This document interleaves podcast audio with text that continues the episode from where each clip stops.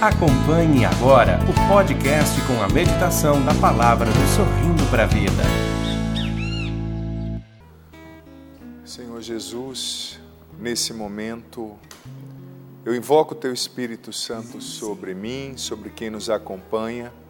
Vem abrir a nossa mente, o nosso coração, nossos sentidos, emoções. Vem Espírito Santo e foca a nossa atenção na palavra de Deus que será proclamada como sacerdote com essa autoridade espiritual, eu já repreendo toda agitação, todo medo, pânico, angústia, desconfiança, desânimo e tristeza em nome de Jesus. E consagro a Ti, Espírito Santo de Deus, esse momento, essa reflexão. Abra o nosso coração, dai-nos uma atenção focada nesse momento de reflexão.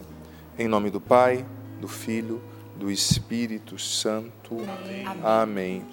Como o padre já citou no início, filho, filha, a palavra de hoje está presente, são dois versículos. Uh, primeiro, Naum, capítulo 1, versículo 7, parece até uma brincadeira, né? Naum, não um. Mas é o profeta Naum, que é o sétimo dos profetas menores. Existe o sétimo, são sete, né? Existe livros ali dos profetas menores, e na 1, no versículo, capítulo 1, versículo 7, e depois o Salmo 46, versículo 1. Mas eu quero mais uma vez tomar a liberdade de ler a frase do Monsenhor Jonas Abib, nosso pai fundador, mandando também um abraço, um beijo no coração do Monsenhor, que com certeza sempre nos acompanha. Também aproveitar para deixar um abraço para o Márcio Mendes, tão querido, faz o trabalho tão lindo, é tão bom vir aqui né, e perceber a exigência dessa missão, quanto é exigente, o quanto ao mesmo tempo é lindo, né? O Márcio hiper inteligente, capaz, sempre colocando seus dons a serviço. Então, um abraço também, uma bênção, né? um beijo no coração. Uh, Monsenhor Jonas nos diz hoje: o Senhor ama você e está em você. O seu problema não é sem solução. Pode descansar. Relaxe no colo de Deus. Monsenhor Jonas Abib. E olha que lindo isso, porque uma das imagens que eu vou usar nessa pregação, mesmo sem saber ainda dessa fantástica frase do Monsenhor, era justamente essa, a atitude que a gente precisa ter de descansar no, no colo de Deus. Eu vou usar duas imagens, além de colo, eu vou usar a imagem asas, porque muitas vezes o salmista, o profeta Isaías, nos traz essa imagem, na sombra das tuas asas eu descansarei. O Senhor me leva com asas de águia. E a segunda imagem é a imagem da muralha. Mas eu vou discorrendo isso ao longo sobre isso, né, ao longo da nossa reflexão. Então vamos já para o profeta Naum, capítulo 1, versículo 7. Só para te situar, o profe... isso, 1168, se bem que de edição para edição acaba variando, né, dependendo da edição ali da Bíblia, mas a Paula está dando essa dica uh, ah, para você, caso ajude, se você tiver com a tradução da CNBB. Veja bem, o profeta Naum viveu num tempo bem complexo também, não é? Uh, ele foi contemporâneo ali de, entre aspas, um pouco contemporâneo de Jeremias, naquela época pré-exílica, antes do exílio. Então, uh, viveu num tempo, aliás, desculpa, ele foi contemporâneo de Neemias, não é? E viveu no tempo no qual Nínive foi destruída. Você lembra que o profeta Jonas profetizou para Nínive, que era a capital da Assíria, não é? Se eles não se convertessem, eles iriam perecer. Eles se converteram, mas aquela conversão foi de fachada, durou pouco tempo. Depois veio o profeta Naum e profetizou de fato a ruína de Nínive. E no capítulo 1, versículo 7, ele falando daquela ruína, do que iria acontecer, ele disse: Imensa é a bondade do Senhor ele é um refúgio nas horas difíceis, dizendo ali para o povo de Israel, né, para os fiéis a Deus. E eu vou pegar uma outra tradução que não a CNBB que me chamou muita atenção. O Senhor é bom, é um refúgio nos tempos de angústia. Ele protege os que nele confiam. A da CNBB, imensa é a bondade do Senhor, refúgio nas horas difíceis. E essa outra tradução um pouco mais antiga, o Senhor é bom, um refúgio nos tempos de angústia. Ele protege os que nele confiam. Olha, palavra mais providencial para nós do que essa neste momento específico que nós estamos vivendo, impossível. Tempo de pandemia de Covid-19, o coronavírus, muitos de quarentena, muitos sofrendo profundamente. Ontem na missa mesmo eu rezava pelos irmãos do setor hoteleiro, quem trabalha com turismo, os irmãos das pousadas, começar aqui em Cachoeira, né? As pousadas, restaurantes, enfim, quem trabalha com turismo, com hotelaria está sofrendo muito. Também os irmãos que têm pequenos negócios, pequenos comércios, pequenos mercados. Eu até faço esse apelo. Procure nesse tempo, se você tiver que comprar, procurar as pequenas mercearias aí perto da sua casa. As grandes redes não conseguem suportar, gente. Mas os pequenos comércios, uma crise como essa, eles não conseguem, esse agente não ajuda, né? Então nos conscientizemos disso. Compre nas pequenas mercearias, naqueles negócios que são pouco mais frágeis né, do que as grandes redes mundiais, as grandes redes elas suportam. Fecham lojas, mas suportam. Mas o pequeno comerciante precisa ser suportado, ajudado por nós. Né? Então, nós estamos num tempo muito difícil. Eu rezava ontem na missa pelos policiais, que não podem se evadir desse momento, os profissionais da saúde, que têm que estar em campo, atingindo, nos hospitais, trabalhando, ajudando os atingidos pelo coronavírus, né? Seria muito mais fácil fugir, mas a, a, gente precisa de vocês, Deus precisa de vocês, a missão de vocês é essa, né? E é difícil, nossa, eu me compadeço. Eu tenho muitos amigos médicos da época que eu morava em São Paulo, que a Canção Nova lá em São Paulo é perto de muitos hospitais, né? Então iam muitos médicos à missa, o padre acabou criando amizade com vários, né, por ser um local privilegiado para isso. Rezo por eles, rezo por você que está vivendo isso, pelos bombeiros, por tanta gente que não dá para se evadir, quem trabalha no aeroporto, quem limpa o banheiro dos nossos aeroportos, quanta gente exposta, quanta gente sofrendo. Você talvez filho, filha que está na melhor idade, que é idoso e que teme pela sua saúde, ou você que tem idoso em casa, cuida de um pai, de uma mãe, de uma criança, você que está com uma imunidade baixa porque talvez está em meio a uma radioterapia, uma químio, ou enfrentando uma doença degenerativa que você tenha que faz de você um fator de risco. Olha o que a palavra está dizendo. O Senhor é bom, é um refúgio nos tempos de angústia, é um refúgio nos tempos de provação, é um refúgio nos tempos de impotência. Ele protege os que nele confiam. Essa palavra refúgio é muito forte. Eu até peguei o sentido dela no hebraico original com o qual foi escrito o Antigo Testamento e também o que, quantas, o que ela significava nesse contexto bíblico. Mas antes de falar disso, ontem na missa eu também refletia e rezando à tarde pela missa, por esse momento aqui, eu pensava, né, que infelizmente Muitas pessoas, eu tenho recebido muitas mensagens como sacerdote e tentado ajudar várias pessoas pela internet, em outros momentos, em outros canais também. Muitas pessoas estão, gente, infelizmente entrando em pânico. Pessoas com medo, com uma insegurança, até mesmo porque, sendo bem honesto, a nossa geração nunca viu nada como isso. E a nossa geração, nós estamos nos sentindo impotentes. Sabe, é um sentimento de impotência. E me perdoe a sinceridade, isso é fruto de análise, de estudo, muitas pessoas da área falam sobre isso, né? Nossa geração tem uma sensibilidade à flor da pele, né? Tudo dói muito, com todo respeito, mas parece às vezes que somos de vidro. Se a pessoa está andando na praça, vê o, o vizinho com o gatinho e fala, eu não gosto do seu gato. Ah, não, eu achei o teu gato feio. Nossa, a pessoa faz um vídeo no YouTube e milhões de seguidores assumem a causa e processa, com todo o respeito. Mas parece que a nossa sensibilidade está muito à flor da pele. A gente está muito. Parece que a nossa geração perdeu um pouco a resiliência, a capacidade de suportar. Haja vista a crescente, o crescente índice, o crescente aumento na taxa do suicídio de jovens e adolescentes, né? Parece que a gente não tolera mais. Então, se você pega as gerações passadas, a geração dos nossos avós que enfrentou, enfrentaram a segunda, enfrentou, aliás, a Segunda Guerra Mundial, as gerações que enfrentaram a Primeira Guerra Mundial, a guerra do Império Austro-Húngaro, que viu os impérios caindo, como o Turco Otomano, tantos outros. Gente, ontem eu estava vendo, de 1715 até 1930, olha, tifo, sarampo, febre espanhola, peste bubônica, que é a peste negra, uh, tanto tifo, tantas outras coisas. Gente, a tuberculose matou mais de um bilhão de pessoas. Você sabia disso? Um bilhão. Então, a nossa geração não está acostumada a lidar com tudo isso, né? E não que a gente queira desgraça, mas faz parte da, da, da, história da humanidade, faz parte da vida, faz parte do processo evolutivo. E nós estamos num momento como esse. A nossa geração não viu o mundo parar, né? Eu não tinha visto o mundo parar. Os esportes não paravam desde a Segunda Guerra Mundial.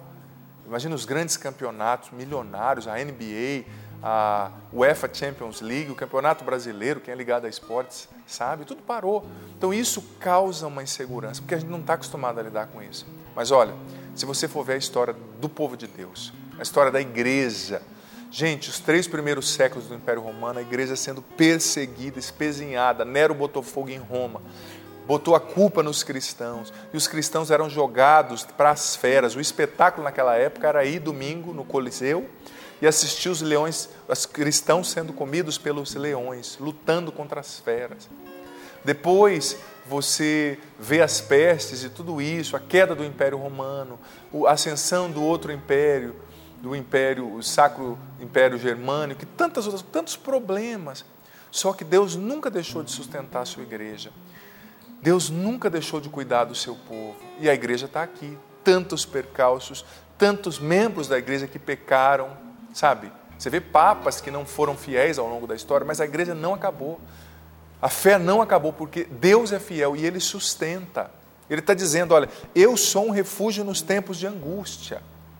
Então, talvez nós estejamos nos sentindo impotentes, a situação está difícil, mas não olhe só para os problemas, olhe para Deus. Salmo 46, versículo 1, que é fantástico de igual forma, eu gosto muito diz o seguinte: Deus, Deus é para nós refúgio e força, defensor poderoso no perigo. Vocês podem repetir depois de mim, por gentileza? Deus é para nós, é para nós. Refúgio, e força. refúgio e força, defensor poderoso no perigo. Defensor poderoso no perigo. Gente, eu não preciso dizer mais nada. É a palavra de Deus, e Deus não é homem para mentir. A palavra está dizendo, eu vou trazer uma tradução, outra tradução da Bíblia um pouco mais antiga, que eu gostei muito também. Deus é nosso refúgio e fortaleza, socorro bem presente na hora da tribulação, na hora da angústia. Olha só, quatro coisas esses dois versículos nos trouxeram. Deus é um refúgio no tempo da angústia. Segunda coisa, Deus é uma fortaleza. Terceira coisa, Deus é um socorro bem presente na hora da tribulação. Sabe? Três coisas que diz e quatro são as imagens. Primeira imagem, refúgio. Segunda, proteção. Terceira, fortaleza. Quarta, socorro. E um socorro bem presente na hora da tribulação. O que significa um socorro bem presente na hora da tribulação? É um socorro que você pode clamar, você pode acessar, você pode contar com ele no momento da tribulação. E você sabe que quando Uh, aqui está falando de refúgio e fortaleza, nessa segunda tradução que eu li, está dizendo o seguinte: a ideia do Antigo Testamento que está por trás é a seguinte: o Senhor é uma defesa impenetrável. Por quê? Porque naquela época, todas as cidades estavam construídas em um lugar alto e existia uma muralha cercando a cidade. E os vigias ficavam sobre a muralha, os arqueiros, quando vinha o inimigo. Só que, por mais que a muralha fosse boa, ela não era impenetrável às vezes o inimigo sitiava a cidade, cortava a água, né? E o povo ficava ali dentro com sede. A hora que o povo estava fraco, o inimigo quebrava o portão daquela muralha e entrava. Às vezes havia uma brecha na muralha, às vezes havia um traidor que revelava onde tinha um buraco ali, através do qual o inimigo podia entrar na muralha. Mas a ideia que o salmista está nos apresentando, os verbos, ah, os substantivos no hebraico, como estavam aqui flexionados, significa assim: Deus é um refúgio e uma fortaleza, ou seja, ele é uma defesa impenetrável. Ele é uma muralha que o inimigo não pode penetrar. E existia naquela época as pessoas que trabalhavam dentro da cidade, dentro das muralhas, e as pessoas que trabalhavam fora, arando a terra, plantando, cuidando das criações.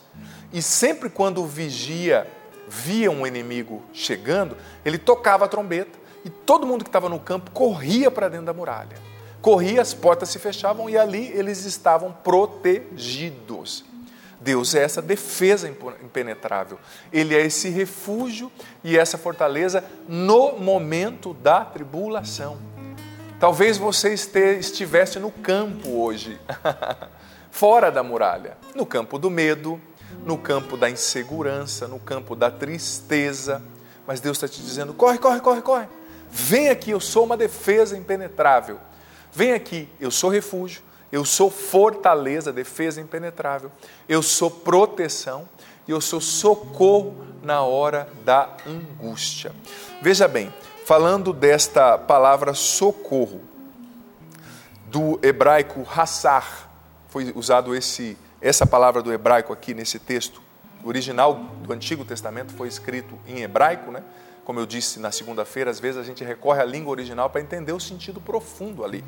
E Hassar queria dizer o seguinte: uma proteção e um abrigo diante do perigo de uma tribulação iminente, que roubava ali a paz, o medo, e trazia medo. Uh, é um abrigo que protegia do perigo, da calamidade, uma fortaleza que protegia quem estava dentro pela sua força, um santuário diante do qual quem estava dentro desse santuário não perdia, interessante o termo, a sua sacralidade, era guardado, era um lugar sagrado. E é interessante que quando o Novo, o Antigo Testamento usa essa palavra, raçar, ele está sempre dizendo que Deus está protegendo de algo perigoso, de algo que é sorrateiro, que você não vê vindo, mas de repente chega e te dá uma rasteira. Uh, quando o Antigo Testamento usa isso, ele está falando que esse refúgio é uma proteção para os perigos físicos, a tormenta, a tempestade, é uma uh, sombra diante do calor ardente, que é uma proteção dos adversários, mas também que é um refúgio das, dos problemas pessoais e emocionais. Ou seja, esse refúgio essa palavra raçar no Antigo Testamento significa também um refúgio quando você está sozinho, uma presença para te consolar, uma alegria quando você se sente triste. Ou seja, é um refúgio que engloba todas as áreas da sua vida e dentro desse refúgio, e aqui entra as imagens que eu quero usar, dentro dessa muralha, dentro dessas asas de Deus, né? a imagem da galinha que reúne os pintinhos debaixo das suas asas dentro da muralha, debaixo das asas, dentro dessas asas, dentro deste abraço de Deus, você tem socorro, você tem proteção e você tem refúgio. Inúmeras vezes essa palavra refúgio aparece no Antigo Testamento com essa conotação. E os dois versículos trazem aqui a palavra refúgio. Mas deixa eu te fazer uma pergunta. Para que, que serve o refúgio, se não para o momento do perigo da angústia? Para que, que serve a fortaleza se não para o momento da guerra? e para que, que serve o socorro e a proteção se não para a hora da necessidade? Ou seja, esse é o momento e esse é o Deus que te oferece tudo o que você precisa. Mais uma vez retoma as imagens. Asas, se esconda debaixo das asas, até a tormenta passar. Muralha, se esconda dentro desse muro diante do qual o inimigo não vai te alcançar. Se você estiver dentro desse muro, o inimigo não pode te alcançar. Esconda-se nesse abraço, porque no abraço de Deus, nos braços fortes e poderosos de Deus, o mal não pode te atingir. Mais uma vez eu digo, não há como fugir da realidade, gente, das dificuldades, das calamidades, dos problemas, das situações difíceis. O próprio Jesus disse, João 16, 33, no mundo tereis aflições. Mas tem de coragem, eu venci o mundo. Não abre essa passagem, só estou citando, tá? No mundo tereis aflições, ou seja, os cristãos de outras eras enfrentaram perseguições, os cristãos de outras eras enfrentaram calamidades, enfrentaram doenças. No mundo vocês vão ter aflição, sim. Faz parte, infelizmente. Mas mais uma vez eu te pergunto: para que serve o refúgio se não para o momento de perigo e angústia? Para que serve a fortaleza se não para a hora da guerra? Para que serve o socorro e a proteção, se não para o momento da angústia e do medo? Gente, olha, é interessante que no final do versículo, sobretudo em Naum, está escrito o seguinte: o Senhor é um refúgio, uma proteção para aqueles que escolhem confiar nele. Se você, olha, cada dia quando você acorda, saiba disso. Cada dia quando você acorda, uma batalha começa. E as pessoas naquela época, eles ficavam dentro da muralha lutando para se defender o dia inteiro. Quando chegava a noite, naquela época, no escuro, não existia iluminação, não existia tanto óleo para manter a tocha acesa. Dava-se uma trégua na guerra, quem estava dentro descansava, quem estava fora, o inimigo tentando entrar, descansava. E o povo respirava, lutamos a batalha de hoje, vamos dormir que amanhã tem outra. Cada dia, quando você acorda, começa a batalha. E não se engane, a maior, o maior campo de batalha que existe, como dizia Dostoiévski, é a mente humana. O maior campo de batalha onde o inimigo e Deus guerreiam é a nossa mente, é, são os nossos pensamentos. E Deus está te convidando, me convidando a trazer essa fortaleza, essa defesa impenetrável para a sua, para a minha, para a nossa mente. Eu sempre costumo aconselhar, todos os dias quando você acordar, já acorde fazendo o sinal da cruz sobre sua mente, sua testa, dizendo: Eu consagro a minha mente ao sangue precioso de Jesus. Eu consagro meus pensamentos ao sangue precioso de Jesus.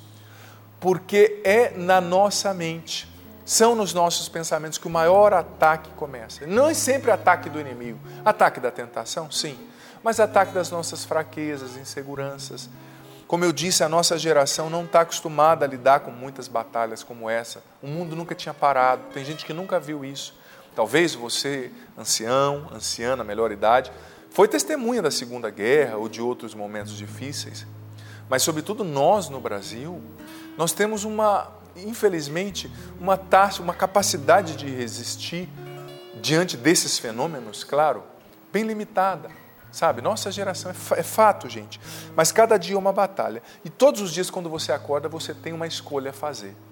Ou alimentar a confiança em Deus e nessa palavra, que Deus é refúgio, que Deus é fortaleza, que Deus é proteção e socorro. Você tem a escolha a fazer de se colocar debaixo das asas de Deus, dentro da muralha que é o Senhor, no braço, no abraço amoroso de Deus, ou você pode fazer a escolha de alimentar a desconfiança, alimentar o desânimo, alimentar a tristeza. Gente, o que mais a tentação quer fazer, o que mais uh, as situações difíceis querem fazer, é roubar a tristeza, do, a alegria, aliás, do nosso coração e colocar a tristeza no lugar. Porque dizia o, livro de Neemias: a alegria do Senhor é a nossa força. Se você deixa a desconfiança entrar, se você escolhe pela desconfiança e não pela confiança, isso vai gerando tristeza, isso vai roubando a alegria do teu coração. Claro, o problema é sério. Você na melhor idade, se cuide. Evite aglomerações, use álcool gel, lave a mão, evite coçar os olhos, o nariz. Às vezes é difícil, é instintivo, aqui a gente está coçando, né? Mas evite ficar tocando nas pessoas. Evite na academia, lugares fechados. Ai, padre, eu vou perder tudo. Melhor você ficar não tão em cima do que pegar essa doença, né? Então, são escolhas que você tem que fazer. Faz a sua parte, mas, sobretudo, tem coisas que você não pode controlar. Você não pode. Confia em Deus. Escolha estar dentro, mais uma vez, das três imagens da muralha, no abraço, debaixo das asas. São imagens bíblicas fantásticas. Cada dia, quando o dia começa, você tem uma escolha a fazer. É na tua mente que começa a batalha. Você pode escolher alimentar a desconfiança ou a confiança. Você pode escolher alimentar a fé ou o medo. Você pode escolher alimentar a alegria ou a tristeza. Se você olha para a palavra, se você ouve a palavra, se você guarda a palavra, esses dois versículos fantásticos, filho, filha, isso vai te dar segurança, mesmo em meio da tormenta. Como eu disse, a fortaleza existe é para o tempo de guerra, a proteção existe é para o tempo de tempestade. Não é que a tempestade vai cessar amanhã, não é que a tormenta vai parar hoje, mas você pode estar no meio da tormenta e estar calmo e seguro, porque a sua confiança está no Senhor.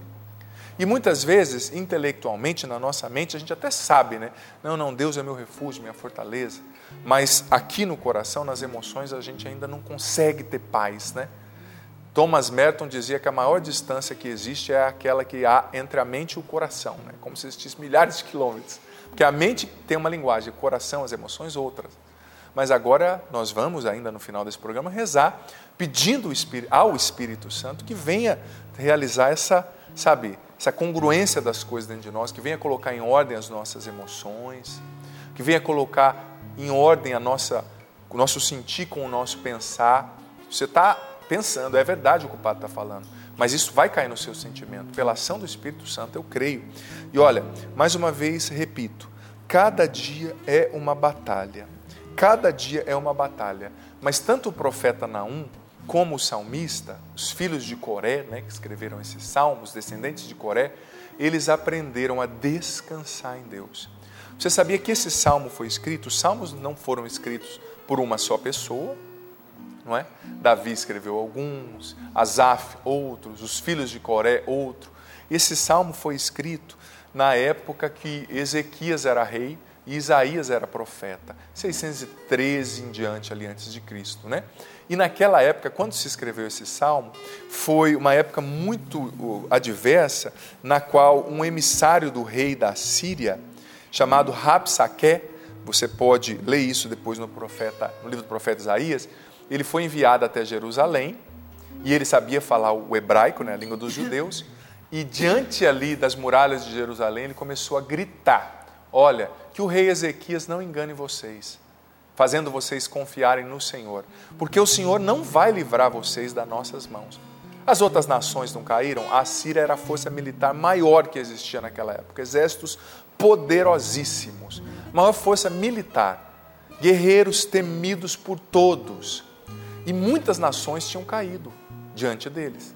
Então esse Rabsaque, emissário do rei da Síria, parou ali diante da muralha e começou a gritar em hebraico para o povo: Não confiem em Ezequias, o rei de vocês. Não confiem em Isaías, o profeta. Não deixem eles fazerem vocês acreditarem no Senhor. Porque o que, que adiantou os deuses das outras nações? Eles não tinham deuses? Tinham. E todos os deuses caíram, porque ninguém é capaz de vencer a Síria. E o rei ficou com medo, todos ficaram com medo. Mas Isaías levou a profecia para o rei e falou: Não Deus vai nos livrar. Nossos olhos estão voltados para o Senhor. Ele é refúgio, Ele é proteção, Ele é socorro, Ele é abrigo. Nas asas dele a gente se esconde, na muralha que é Ele a gente é guardado. Então, os filhos de Coré, nessa circunstância, compuseram esse salmo, cantaram, escreveram esse salmo, rezaram esse salmo. E nesse salmo, mais uma vez eu digo, diz que o Senhor é refúgio e fortaleza, socorro bem presente agora, na hora da angústia, do medo, sabe? E o Salmo 46, depois do versículo 1, diz também que dentro dessa fortaleza que é Deus tinha um rio. Ou seja, ainda que o inimigo quisesse sitiar e eliminar o abastecimento de água, dentro da fortaleza tinha um rio. e o que, que aconteceu? Você sabe que no livro do profeta Isaías diz que existiam ali acampados perto das muralhas de Jerusalém mil 185 mil soldados assírios. E à noite o anjo do Senhor foi lá, feriu esses soldados e os assírios debandaram, perderam a guerra. Não foi nem nenhum soldado israelita, do povo de Deus. Foi o anjo do Senhor, diz o livro do profeta Isaías. E esses 185 mil, muitos morreram, outros fugiram. E Jerusalém foi salva, guardada pelo Senhor. Porque não eram as muralhas de Jerusalém que eram poderosas, não. A maior fortaleza é o Senhor. A maior muralha é o Senhor. Então, filho, filha, encerrando esse momento e já conduzindo você para a oração, quero convidar você você que está com crise financeira, a receita parou de entrar, mas as contas não.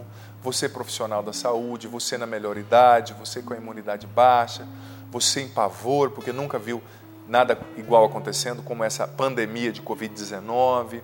Você com medo porque a sua cidade é violenta. O Brasil tem seis cidades entre as 50 mais violentas do mundo, um outro problema você que tem um filho nas drogas, você enfrentando uma doença, você enfrentando uma depressão. Olha, a Bíblia nunca escondeu que ia ter angústia, tormenta, tribulação. Você está no meio do, da tormenta, eu também. Mas no meio dessa tormenta, se esconda, busque socorro, refúgio dentro da muralha que é o Senhor, debaixo das asas do Senhor, dentro do abraço do Senhor. Senhor, nós te agradecemos por essa palavra bendita que traz conforto, que traz segurança. Obrigado, Senhor, porque tu és a nossa fortaleza, tu és o nosso refúgio, tu és o nosso socorro, a nossa torre forte, tu és a nossa proteção. Eu te peço, Jesus, derrama agora sobre mim, sobre quem nos acompanha, o teu Espírito Santo. Vem, Espírito Santo, nos enche, dá-nos o entendimento do que ouvimos aqui. Vem, Espírito Santo dá-nos fé, dá-nos confiança. Vem, Espírito Santo, faça com que nós não somente acreditemos na mente nisso que nós ouvimos, na cabeça, mas que também isso caia no nosso coração. Vem Espírito Santo, faça com que nós acreditemos não somente com a nossa cabeça, mas que isso caia no nosso coração, que nós façamos essa congruência, essa união entre mente e coração aqui, Espírito Santo. Vem Espírito Santo sobre nós, faz-nos sentir com fé, faz-nos pensar com fé, renova a nossa esperança, Espírito Santo, renova a nossa confiança, a nossa fé. Vem Espírito Santo e coloca-nos agora dentro dessa muralha, dessa defesa impenetrável que é o Senhor. Vem Espírito Santo, coloca-nos dentro desse refúgio impenetrável que é o Senhor. Vem Espírito Santo de Deus, leva-nos às fontes de águas vivas que são o Senhor. Vem Espírito Santo, coloca-nos debaixo das asas do Senhor, da proteção do Senhor. Coloca-nos dentro do abraço do Senhor. Liberta-nos do medo, da insegurança. Eu sinto que o Espírito Santo está libertando agora pelo poder do nome de Jesus, muitas pessoas que estavam dominadas pelo medo, pela insegurança, pelo transtorno mesmo de humor. Você em quarentena, ficando muito em casa, você estava brigando muito com seus familiares, você estava em pânico. O Senhor está libertando você agora, enchendo você com o Espírito Santo. Filhos e filhas que estão na melhor idade, que estavam em pânico. Claro, esteja sempre preparado. O Evangelho fala sempre que nós devemos estar preparados, porque nós não sabemos a hora que o Senhor vai nos chamar mas viva um dia de cada vez e se refugie na fortaleza que é o Senhor, debaixo das asas do Senhor, esperando a tormenta passar, porque Ele é um refúgio bem presente nessa tribulação que estamos vivendo, nesta tribulação que estamos enfrentando. Pessoas sendo libertas na mente. Mais uma vez eu rezo, Senhor, e eu consagro a minha mente, a nossa mente, ao Teu sangue, Jesus. Eu consagro os meus pensamentos, os nossos pensamentos ao teu sangue, Jesus. Vem, Espírito Santo, sobre os anéis da nossa mente. Vem, Espírito Santo, domina a nossa mente. Seja o Senhor dos nossos pensamentos. Expulsa, Espírito Santo, da nossa mente o pensamento triste, de angústia, de desconfiança, de medo. Vem, Espírito Santo, liberta a nossa mente. Que Jesus seja o único Senhor da nossa mente liberta os nossos pensamentos, nós submetemos os nossos raciocínios e os tornamos cativos ao senhorio de Jesus. Você acompanhou mais um podcast Canção Nova.com.